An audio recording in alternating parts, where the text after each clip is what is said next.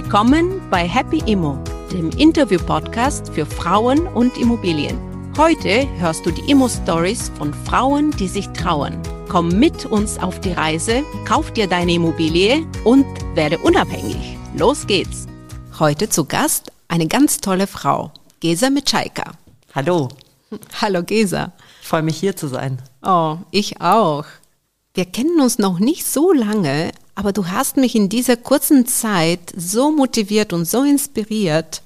Du bist Partnerin und Mitgründerin von Auxo Beteiligungen, bist Vorstand des Bundesverbands deutscher Startups, Venture-Partner bei Entrepreneur First, Mitgründerin von den Evangelistas, wo ich auch Mitglied bin, und last but not least eine Mama von zwei Kindern. Richtig.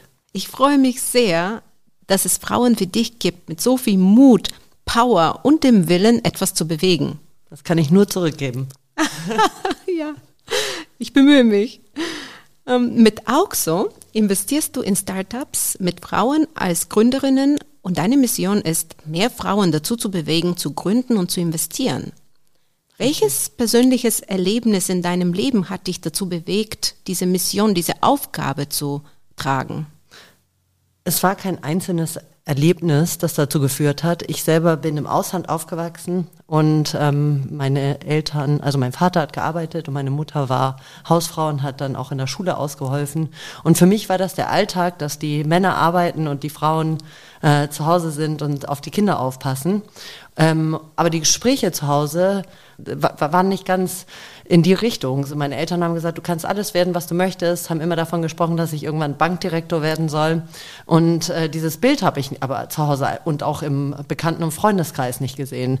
Damit, glaube ich, fing es erstmal an und dann nach dem Studium habe ich immer Jobs gehabt, wo sehr viele Männer waren und sehr wenige Frauen.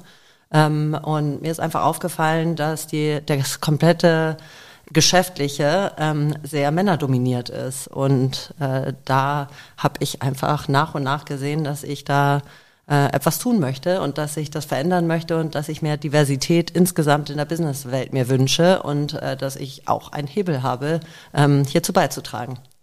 Ähm, Gesa, du hast auch einen sehr beeindruckenden äh, Werdegang und das haben dir deine Familie auch mitgegeben.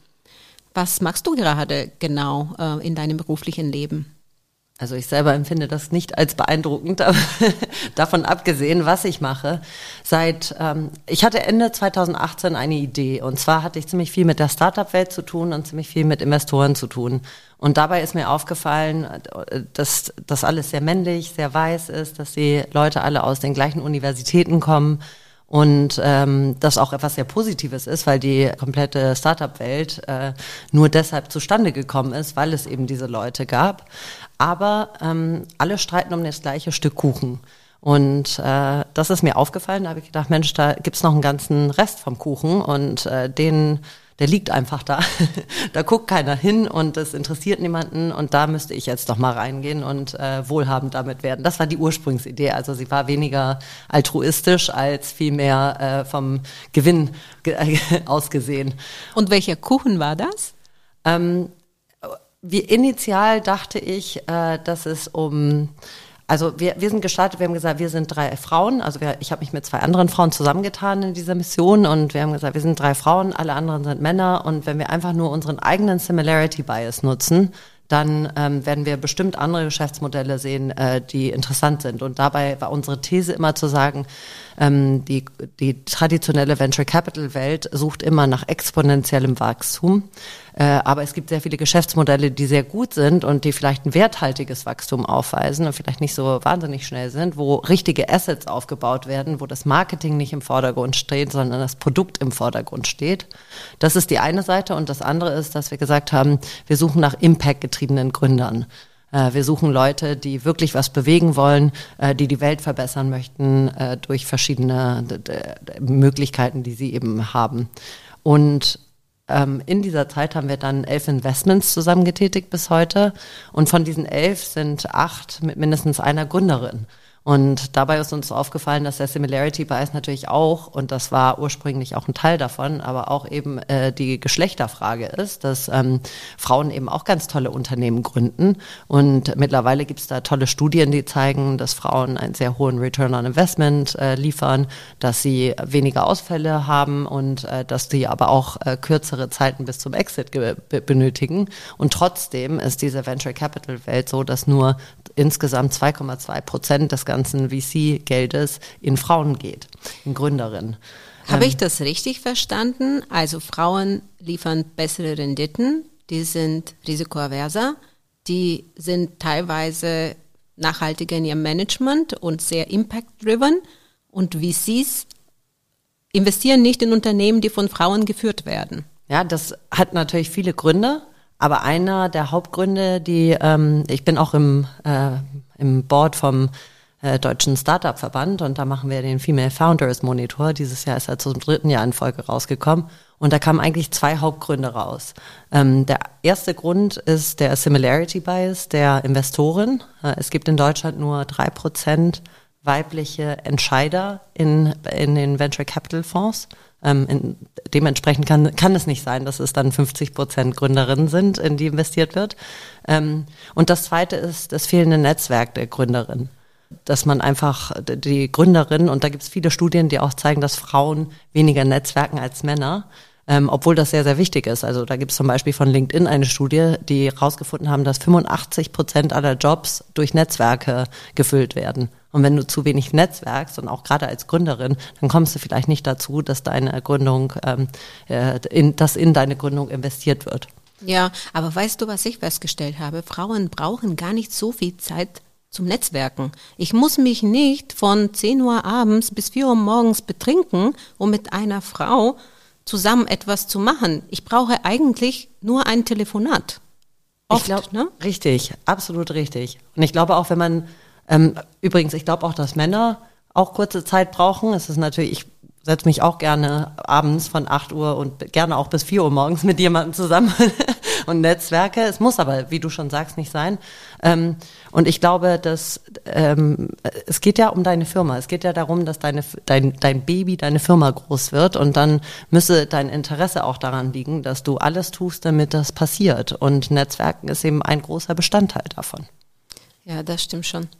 Gesa, neben Startups hast du auch noch in Immobilien investiert. Das finde ich eine spannende Kombination. Was hat dich dazu bewegt, das zu machen? Ich würde nicht sagen neben Startups, weil es ist vor Startups schon passiert. Also die Immobilie war das erste, ähm, was ich als Investment getätigt habe. Da war ich, äh, hab, hatte ich meinen ersten Job und habe mich mit einem sehr erfolgreichen, tollen Unternehmer in Köln unterhalten und habe gesagt, Mensch, jetzt habe ich äh, einige Ersparnisse. Was mache ich denn damit? Und dieser tolle Unternehmer, der ähm, Andi heißt er, der hat mir empfohlen, in Immobilien zu investieren. Und dann habe ich erstmal angefangen, habe ich eine Wohnung gesucht und dachte, ach, dann können wir ja selber auch reinziehen ähm, und habe meinen Mann davon überzeugt. Also ich bin immer diejenige, die die Wohnung findet und die die Treiberin ist und sagt, so jetzt ähm, machen wir das Investment und er wickelt es ab. also super. genau so war das zu der Zeit. Also ich habe eine Wohnung gefunden, habe gesagt, ich kann mir auch selber vorstellen, hier reinzuziehen. Ähm, die kaufen wir jetzt und äh, da hat mein Mann auch zugesagt und dann haben wir den gekauft. Oh, das finde ich aber toll, dass du deinen Mann überzeugt hast, ja. Äh, eine Wohnung zu kaufen. Das ist ja immer bei Immobilien. toll. Und wie lief diese Suche bei dir für die erste Wohnung? Was für Kriterien hattest du dir überlegt? Ich hatte von meinem Freund äh, einige Kriterien genannt bekommen und der hatte dann auch eine Rendite mir genannt, die man nehmen soll. Am Ende war bei mir aber tatsächlich das ähm, die Lage das, was ich als erstes Kriterium genommen habe und weshalb ich die auch gekauft habe. Die ist in Köln wirklich mittendrin äh, am Rathenauplatz, falls das jetzt jemand kennt, der zuhört. Ähm, und ich, äh, ich, fand die Wohnung einfach spitze und konnte mir vorstellen, dass man nicht nur selber gerne drin wohnt, sondern dass es einfach etwas ist, was sehr langfristig ist und äh, die man auch immer gut vermietet bekommt. Im Immobilienbereich, das kennt jeder, ist das erste Kriterium immer Lage, Lage, Lage.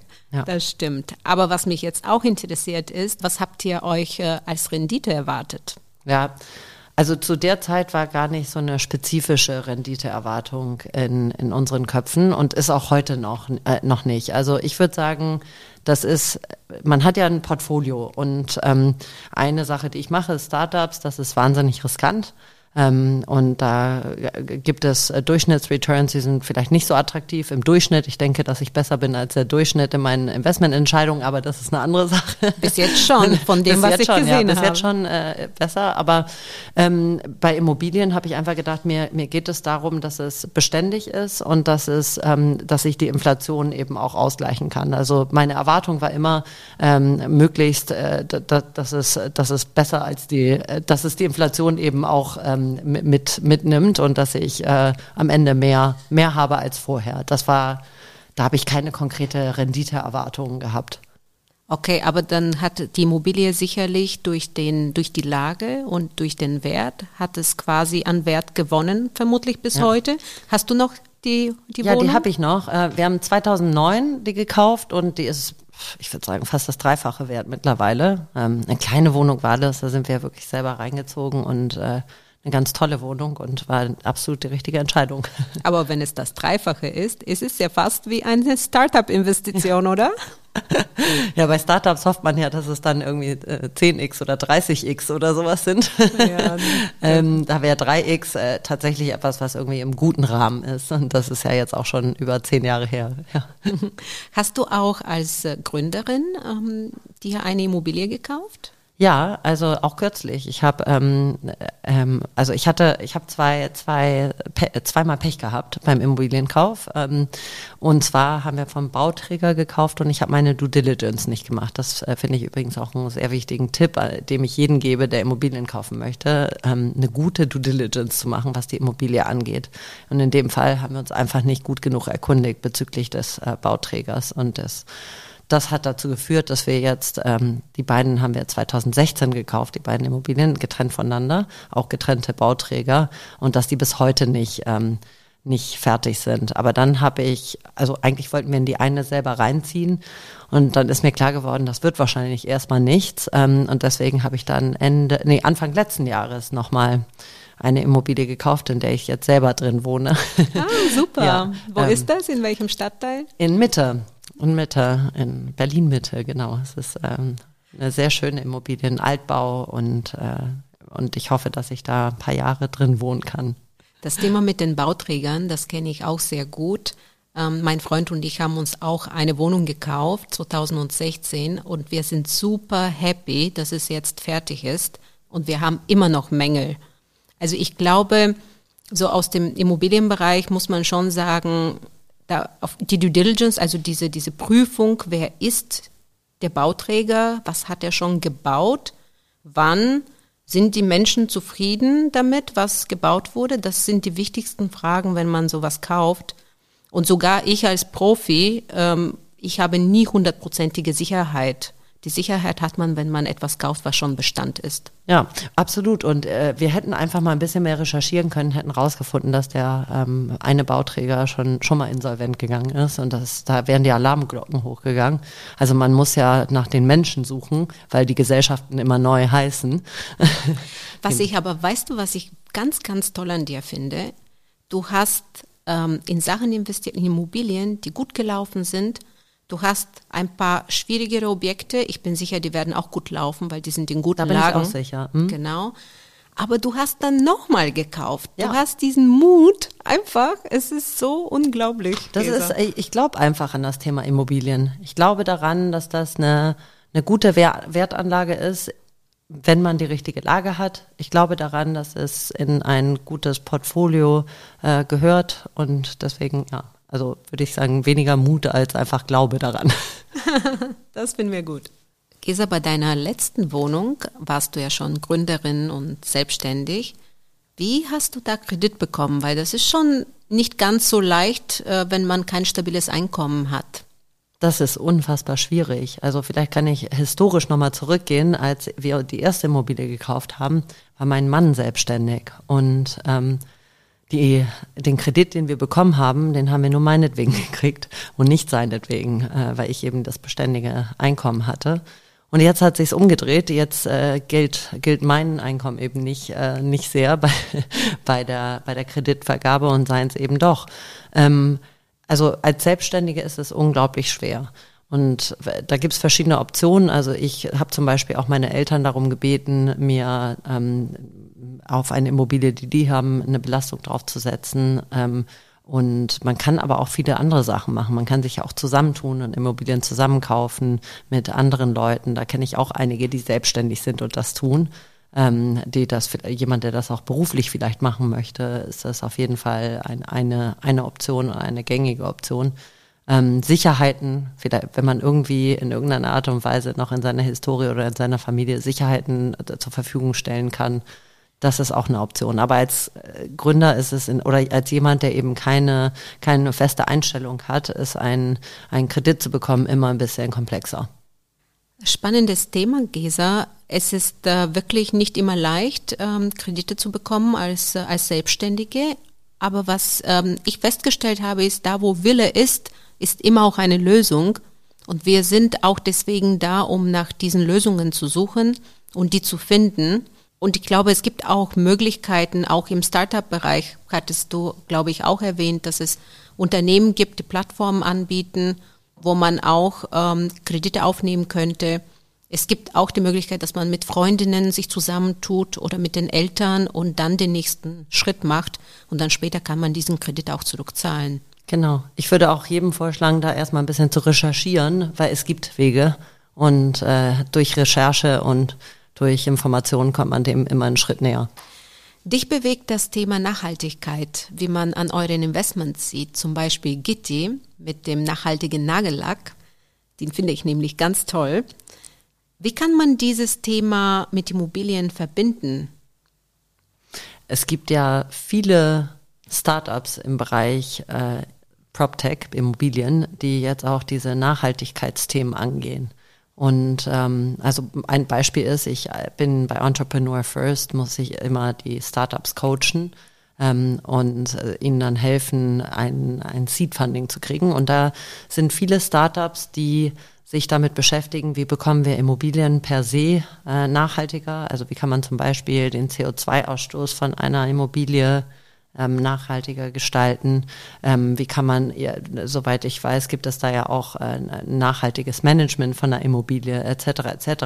Also ich würde sagen, die zwei Welten sind ganz toll miteinander kombinierbar und äh, das ist ja auch ein großer Trend. Also Nachhaltigkeit ähm, hat ja jetzt erst richtig den Schwung bekommen, den es verdient und ich glaube, äh, in Zukunft werden wir viel mehr Geschäftsmodelle sehen, auch im Immobilienbereich, die sich äh, auf, auf Nachhaltigkeit spezialisieren und die das als oberstes Ziel haben.